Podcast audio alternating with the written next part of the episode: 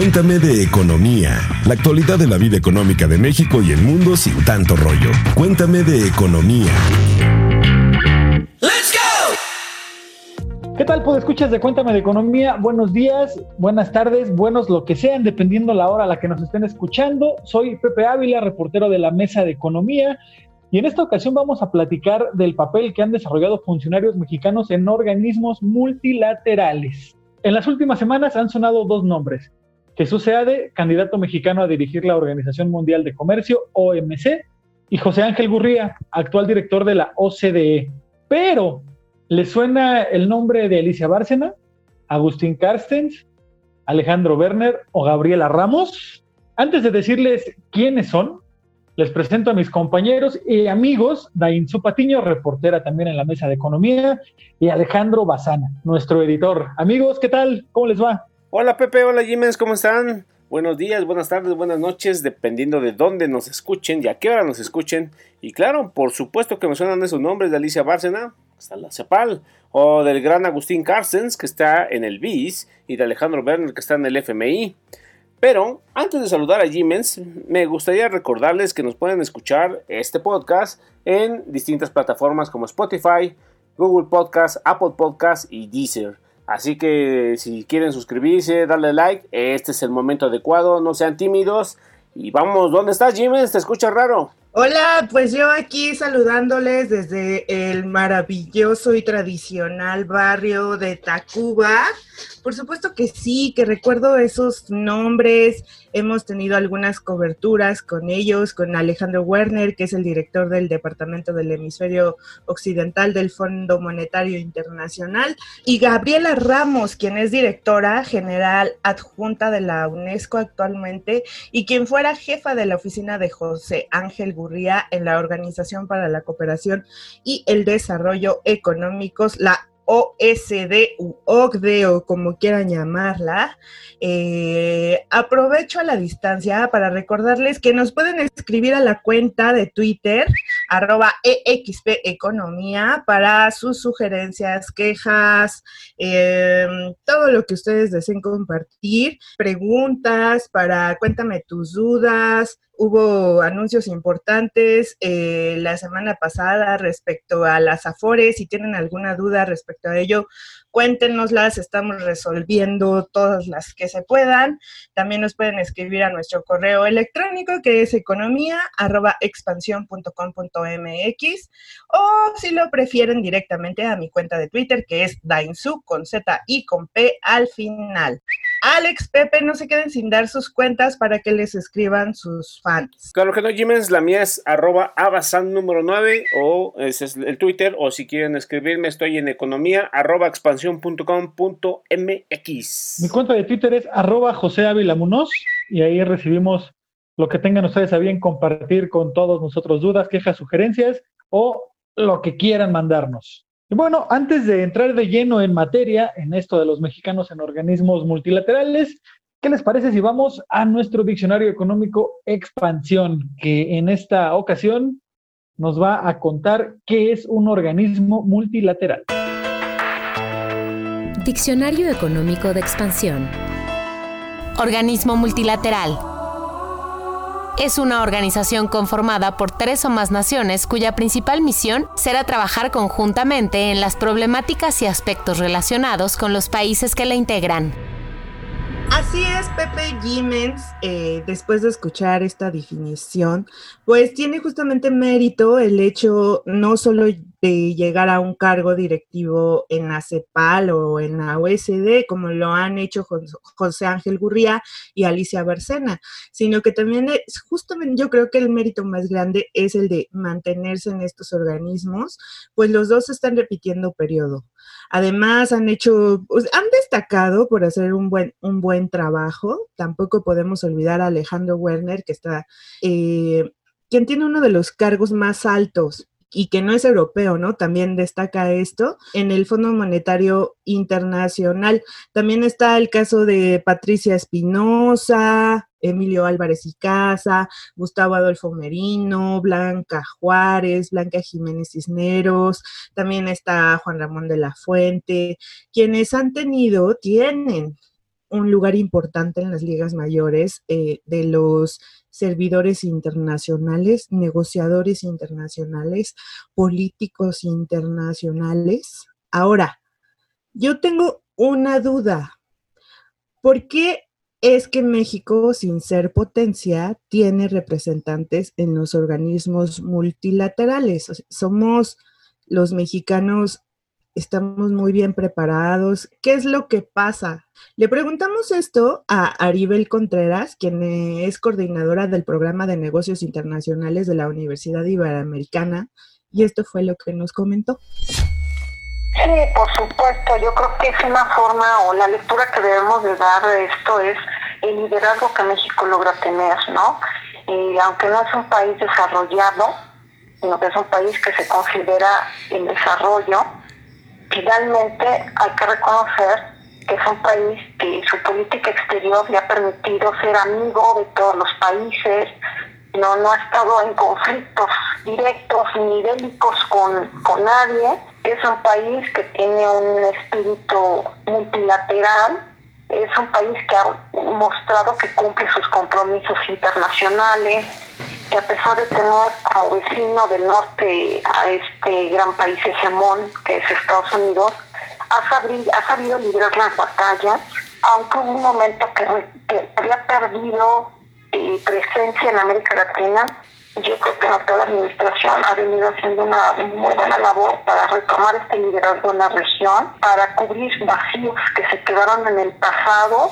Hay, hay muchos retos todavía, por supuesto, por avanzar pero al final a México se le reconoce siempre por sus principios de política exterior, la intervención, la solución pacífica de controversias, este buen espíritu a favor de la paz, estas propuestas que durante décadas diplomáticos mexicanos han tenido en la ONU, yo creo que al final de cuentas eso es lo que ha, lo que ha venido a respaldar a muchos de los candidatos que ahorita están Exactamente como escuchamos que México, sin ser una potencia económica o, que sea de, decisiva en, el orden internacional, económico o político, pues es amigo de todos los países prácticamente, ¿no? No hay alguien o no hay ningún país que se, o que públicamente eh, hable mal, critique mal, eh, empiece con represalias fuertes.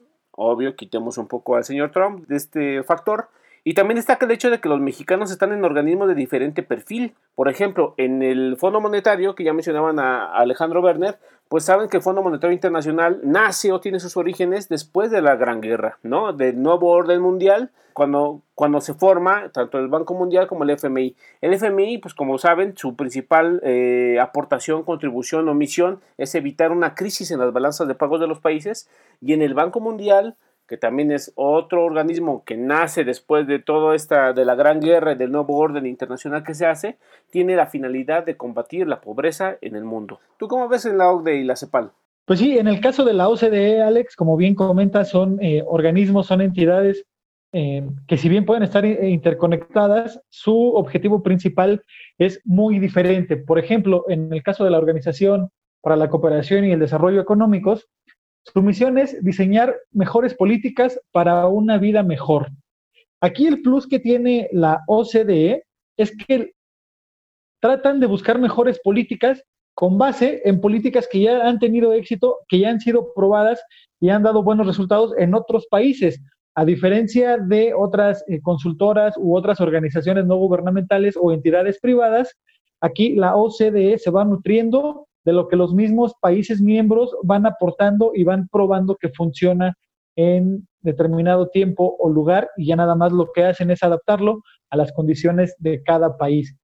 Y en el caso de la CEPAL, que dirige Alicia Bárcena, es una de las cinco comisiones regionales que tiene Naciones Unidas, la ONU, y en un inicio su objetivo era contribuir al desarrollo económico de América Latina, coordinar acciones encaminadas para la promoción y el reforzamiento de las relaciones entre los países y ya conforme fue avanzando el tiempo, eh, decidieron incluir también a la zona del Caribe y también incluyeron el objetivo de promover el desarrollo social. Entonces, organismos que están ligados, sus funciones sí están muy bien definidas y es muy bueno el hecho de que haya mexicanos con el perfil para estar en diferentes eh, instituciones que tienen como ya hemos escuchado, diferentes fines. Y muy importante, Jiménez, yo recuerdo que en la CEPAL hay toda una corriente económica de, de, pensamiento, de, lineamientos para combatir la pobreza. Eh, es así, incluso se enseña en las escuelas, ¿no? Hay académicos por ahí en, en instituciones cuyo,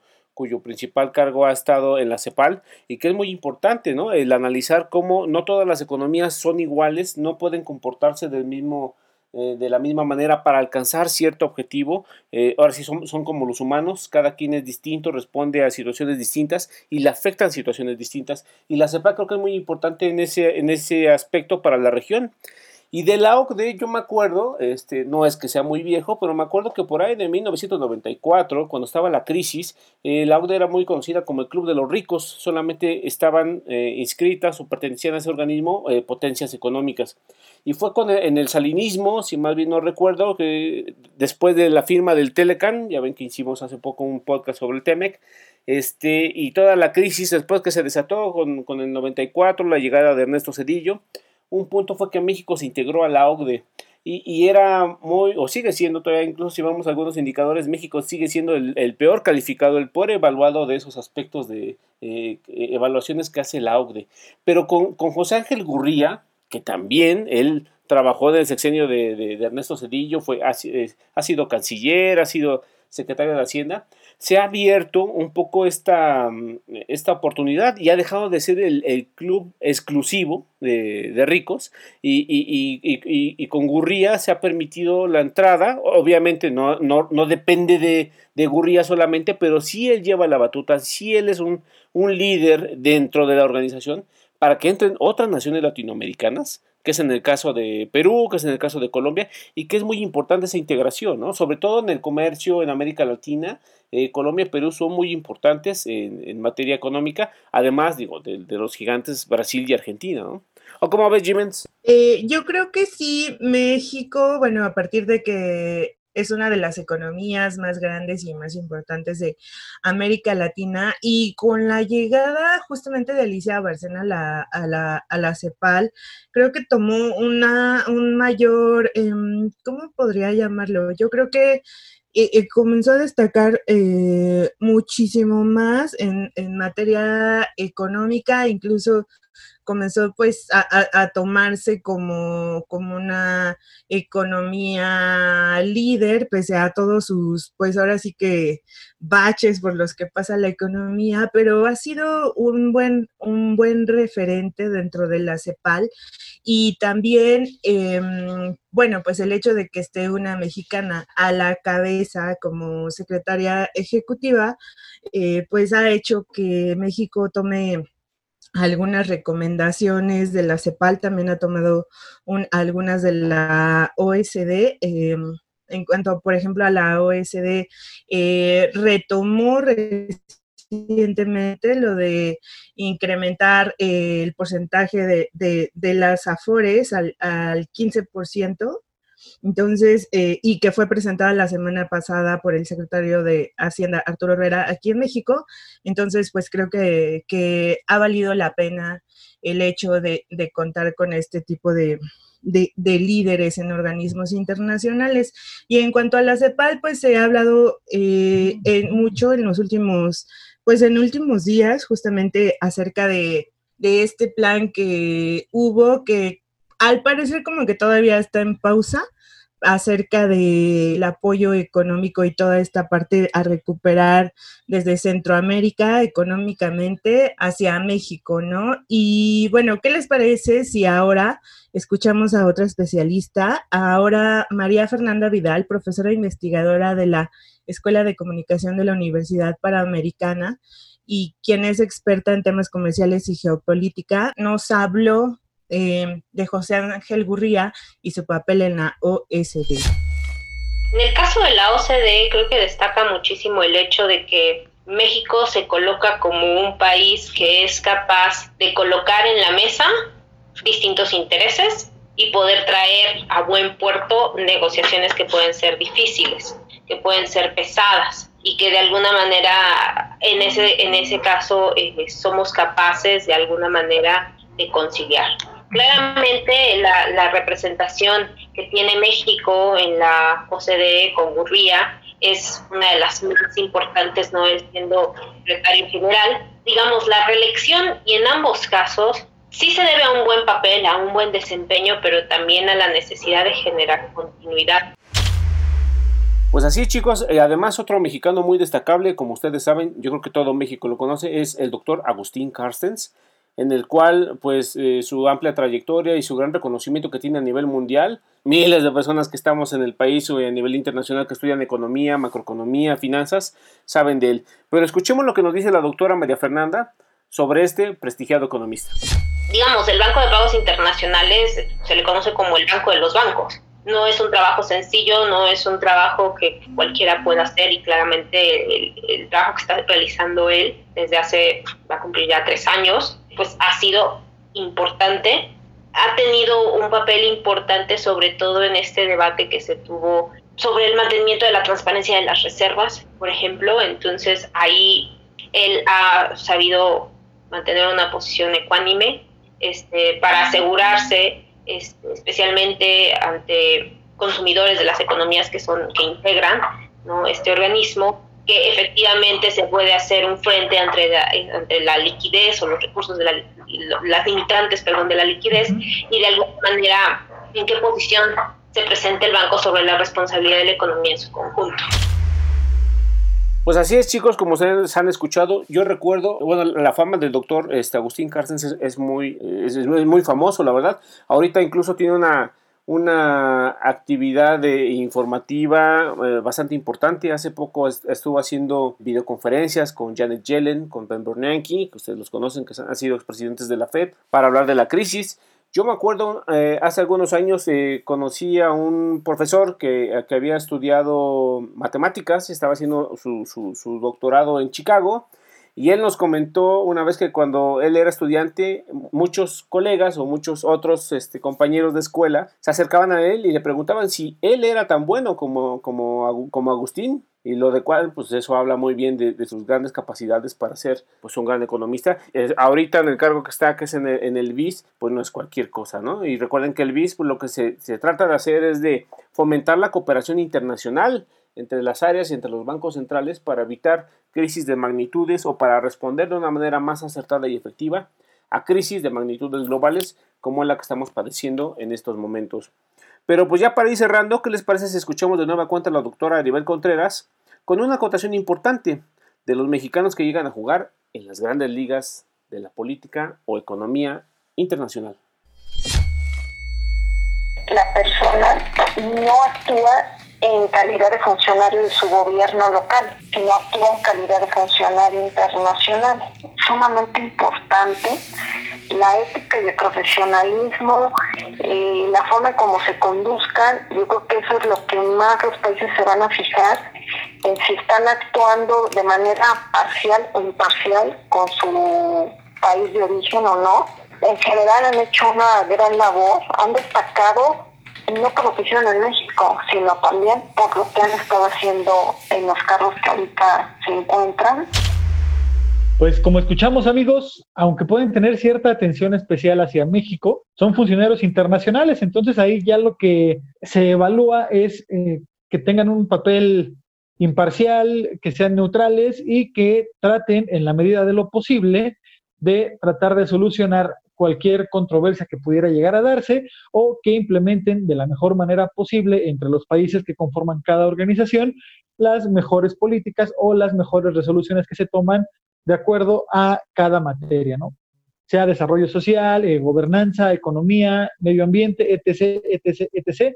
Eso es lo más importante, ¿no? Por ejemplo, José Ángel Gurría, desde que llegó a la OCDE, año con año ha tenido reuniones con los diferentes integrantes del gabinete del gobierno mexicano y con los mismos presidentes, sin importar colores, gustos, filias o fobias, y lo mismo ha hecho en el caso de otros países. Cada que un país o un gobernante, primer ministro, presidente, o aunque sea de un gobierno estatal o municipal, se acercan a la OCDE en busca de alguna asesoría, pues esta organización tiene las puertas abiertas para escucharlos y, eh, dependiendo del caso, tratar de encontrar la mejor solución. Como bien comentábamos hace unos minutos, no todos los países son iguales, cada uno tiene características y necesidades particulares, entonces se analizan todas estas peculiaridades y con base en ello toman una o lo que ellos creen que es la mejor decisión para solucionar determinado problema. Y así justamente como, como dice Pepe, ¿no? O sea, no por el hecho de estar, eh, el, el enfoque es justamente hacia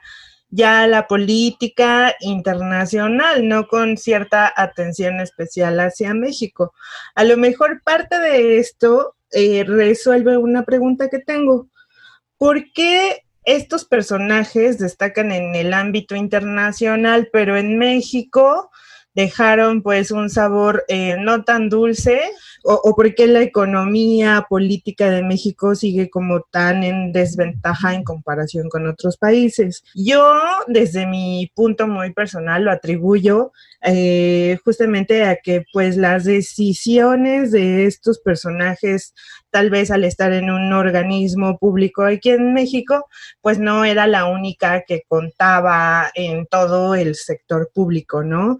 Este, sabemos que hay decisiones que, eh, sobre todo económico-políticas, que no dependen de una sola persona en México y que muchas de estas lamentablemente se toman por, mm, por intereses políticos detrás. Es mi muy punto de vista. No sé ustedes qué opinan. Totalmente de acuerdo, Jiménez. Fíjate que a mí era una.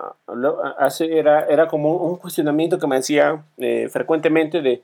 Bueno, pero ¿por qué siendo un país como, como el nuestro, con las características como el nuestro, con mucho eso del llamerito, ¿no? Del prometer no empobrece, de repente ves a, gente como Alicia Bárcena, como Alejandro Werner, como, como Carsten, como Gurria llegar a las grandes ligas, ¿no? Recuerdo que eh, en, las pláticas que, que, hemos tenido la mesa con, con, los especialistas, en las preguntas, pues lo, en lo que ellos coinciden, y, creo que ahí también yo puedo coincidir, es en la gran capacidad que tienen estos mexicanos o los mexicanos que están en, el exterior, su amplia capacidad de negociación y de conciliación. Nosotros luego aquí en la mesa de, economía, pues ya ven que nos peleamos y hacemos el berrinche y, lloramos, ¿no? Y Luz Elena avienta el pastel y luego Pepe que ya se enojó y me miró feo me dijo mariquita, me dijo no sé qué, ¿no? Me dijo priista, ¿no? Por ahí hay un debate entre Vicente Fox y Francisco Labastida que pueden ver. Nada más pongan ahí los integrantes de la mesa de economía y hagan de cuenta que es exactamente lo mismo. Entonces no es cualquier cosa, ¿saben? Y luego conciliar con, con líderes de otros países, con líderes eh, con otros intereses, pues yo creo que sí da una parte de orgullo o de o de capacidad de, México para ser diplomáticos de alto nivel. Obviamente, estas personas son, es gente muy educada, es gente que, estudió, que tiene doctorados, pero que abre una buena oportunidad y que abre la ventana de México en esa capacidad de negociación a nivel internacional. Y ahorita va el caso de Jesús Seade, ¿no? que busca eh, llegar a la OMC, o sea, la capacidad que él tiene de conciliar, de, llegar a acuerdos y de, y de, lidiar con dos potencias, que es Estados Unidos y China, que no ha de ser este, nada fácil. O sea, también habla muy bien de, pues del país, ¿no? O no sé, ¿tú qué opinas, Pepe? Pues efectivamente, esa capacidad de traer distintos intereses a la mesa y poder encontrar puntos de acuerdo, creo que es algo que se ha, demostrado que puede lograr, ya lo hizo con el TEMEC, también ya dedicamos un episodio a este nuevo tratado de comercial de América del Norte, y pues SEADE también es muy conocido en, China, en Hong Kong, entonces pues es un personaje que pudiera cumplir con todas las credenciales necesarias para eh, dirigir el, órgano rector del comercio mundial. Vamos a ver si es que alguno de los otros candidatos, se habla sobre todo de la candidata de Nigeria, Vamos a ver si es que entre estos dos está el agarrón final para ver quién dirige la OMC. Y respecto a lo que comentaba Dainzú, ¿recuerdan hace unos días cuando Luis Videgaray, exfuncionario en el gobierno de Enrique Peña Nieto, fue cuestionado mientras daba una, una ponencia, mientras estaba en un evento en el MIT de Estados Unidos, sobre la corrupción y otras cuestiones, otros datitos ahí, otros otros asuntos ahí como que medio turbios de la pasada administración Y pues él respondió que como funcionario público había hecho cosas buenas, pero también había cometido errores, obviamente defendiendo su actuar como servidor público. Entonces, difícilmente algún funcionario va a decir, sí, yo no hice lo que tenía que haber hecho porque yo obedecía a, mi jefe, en este caso el presidente, o porque eh, había otros intereses en juego y pues obviamente nadie va a decir, sí, la verdad es que la regué en esto o en esto otro, pero pues siempre van a defender su actuar, haya sido bueno, haya sido malo, haya sido regular o haya sido como quiera que la gente lo vea, ahí van a estar defendiendo siempre su postura y obviamente ellos van a estar orgullosos de lo que hicieron porque piensan que lo hicieron de buena manera. Pero fíjate que sí, es, es, es, muy importante todo, todo lo que comentas, y esa es la otra, la otra cara, ¿no? De, de, la moneda, que después creo que sería bien como tema de esos nombramientos raros o gente muy polémica que llega, Ahorita que, que tú mencionabas a Videgaray, que afortunadamente no está en ningún cargo internacional, aunque me acuerdo que por ahí llegó a sonar que iba a ir al BID, al Banco Interamericano de Desarrollo, ¿no? Pero ahorita, bueno, por las cuestiones políticas, por todos los intereses que hay detrás, pues sí está bastante complicado. Pero no solamente son de los mexicanos, ¿eh? Yo me acuerdo del caso de Christine Lagarde, que compitió con Agustín Carstens para llegar al FMI eh, en el cual también se acusaba de, había un caso de soborno, había un caso de, corrupción cuando fue ella ministra o, funcionaria federal en Francia, o está otro caso de Dominique Strauss-Kahn, que también es eh, ex titular del FMI y él era de abuso sexual, ¿no? O sea, también yo creo que se da un buen tema para después platicarlo de todas esas historias negras de de, de, funcionarios importantes, de que pues no todo es este blanco, tampoco el punto no es mía, todo esto es bonito, por supuesto que no, pero también es una manera de reconocer a gente que ha hecho una, una buena trayectoria aquí en México y que obviamente estando en un país y siendo un funcionario federal hay muchos factores eh, atrás que, que, que, que, impiden o mucha lucha de fuerzas para que los cambios se realicen, ¿no? Eh, ahorita yo ahorita destaco mucho lo, lo, de Alejandro Werner, que bueno, es mexicano, él trabajó en Hacienda, ¿no? Y él ha estado detrás eh, de las negociaciones o ha estado representando al FMI eh, eh, ante las negociaciones con Argentina, ¿no? Que como todos sabemos está atravesando una crisis económica bastante fuerte. Pues paradojas en este mundo de México y paradojas también hacia el exterior, ¿no? Como comentas, pues a lo mejor quien fuera secretario de Hacienda, Luis Videgaray, está en el MIT, pero eh, no, no llegó al Banco Interamericano de Desarrollo y que podríamos pensar que no influencian eh, temas políticos, pero sí, sí influencian, pues bueno, no, no llegó a quedarse en el BID y pues yo creo que pues como que bajo conciencia de cada uno de estos personajes quedan sus acciones del pasado, ¿no? Y que pues a lo mejor em, eh, en un puesto internacional eh, quieren o pueden tratar de,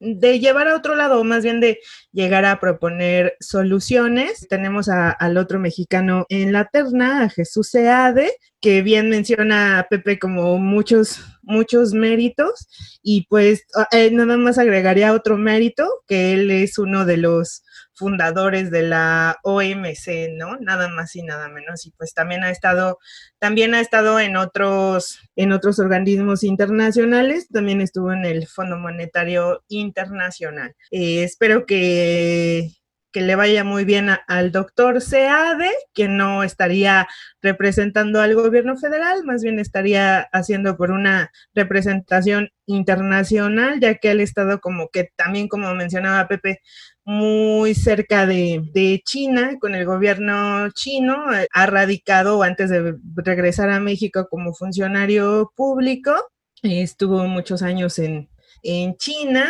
eh, siendo académico y bueno, terminó de, renegociar lo que ahora conocemos como el TEMEC.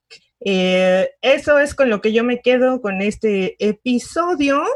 Yo les recuerdo nuestras redes sociales, eh, arroba EXP Economía, o nuestro correo electrónico que es economía arroba expansión.com .mx si tienen algunas dudas acerca de estos personajes, algunos comentarios o también si tienen dudas acerca del tema de la propuesta de reforma para los afores, utilicen el hashtag cuéntame tus dudas. Bien, pues yo me quedo con el hecho de que México, sin ser una potencia económica o un país desarrollado, pues es el amigo de todos, es como el chabelo de la política internacional y puede llevar a la mesa diferentes puntos de vista y lograr acuerdos. Pues también, antes de irnos, les recuerdo mi cuenta de Twitter, arroba José Ávila Alex, ¿tú con qué te quedas para ya cerrar este bonito episodio? Ay, pues me quedo con muchas reflexiones, pero también invito a nuestros podescuchas a que nos escriban, ¿no? Si están de acuerdo, si no están de acuerdo, así, oye, Basan, la verdad, yo sí creo que Luis Videgaray fue un gran funcionario Recuerden que Twitter solo tiene pocos caracteres, pero pueden escribirnos a, ya saben, economía.expansión.com.mx o mi cuentas arroba abasan número 9. Y yo rescato, fíjate que esto, este caso de Luis Videgaray, una, yo celebro que sea público, que sea, o sea, es una persona que fue pública, que las políticas que ejecutó afectaron, bien o mal, a, millones de mexicanos y que sea cuestionado de una manera civilizada, ¿no? O sea, se le cuestione abiertamente y él responda, o sea, con nada de agredir, ni física ni verbalmente, eso es una pregunta respetuosa, él contesta igual, y, y, que así se les haga, ¿no? A todas las personas que, que están, ocupan cargos públicos manejan dinero público y, sus decisiones impactan la vida de, millones de personas. ¿O no, Jimens? Sí, antes de, irme, justamente la CEPAL, la CEPAL a cargo de Alicia Barcena, trae toda una serie de recomendaciones para en materia de economía para pues hacer frente a esta a esta crisis económica provocada por el coronavirus. Y entre una de estas, y que, bueno, han sido presentadas por la CEPAL, es este acerca de, un apoyo económico universal para las personas y pues sí, ¿no?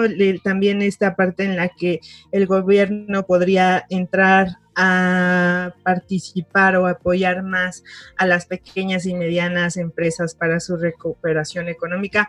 Ojalá nos haga, haga caso o tome algunas de estas recomendaciones el gobierno mexicano y, que se ve que, que, trabaja muy de cerca con la secretaria ejecutiva Alicia Barcena. Se, se me fue ese punto, ya nada más quería agregar eso. Pues bueno chicos, como todo lo bueno llega a su fin, os podéis ir en paz, este podcast ha terminado, nos vemos, nos escuchamos el próximo lunes, tienen dudas, quejas, sugerencias, tema de Afores que está ahorita en, en boga, pueden escribirnos el hashtag eh, cuéntame tus dudas y nosotros nos dedicaremos a trabajar para que tengan la información mejor, eh, completa y más balanceada. Así que Pepe Jiménez, un saludo a Mónica, nuestra productora. Gracias por todo. Cuídense, coman frutas y verduras. Hasta la próxima. Nos escuchamos el próximo lunes y recuerden que con el tema que viene se van a sorprender. Ánimo amigos, puede escuchar. Cuéntame de economía, la actualidad de la vida económica de México y el mundo sin tanto rollo. Cuéntame de economía.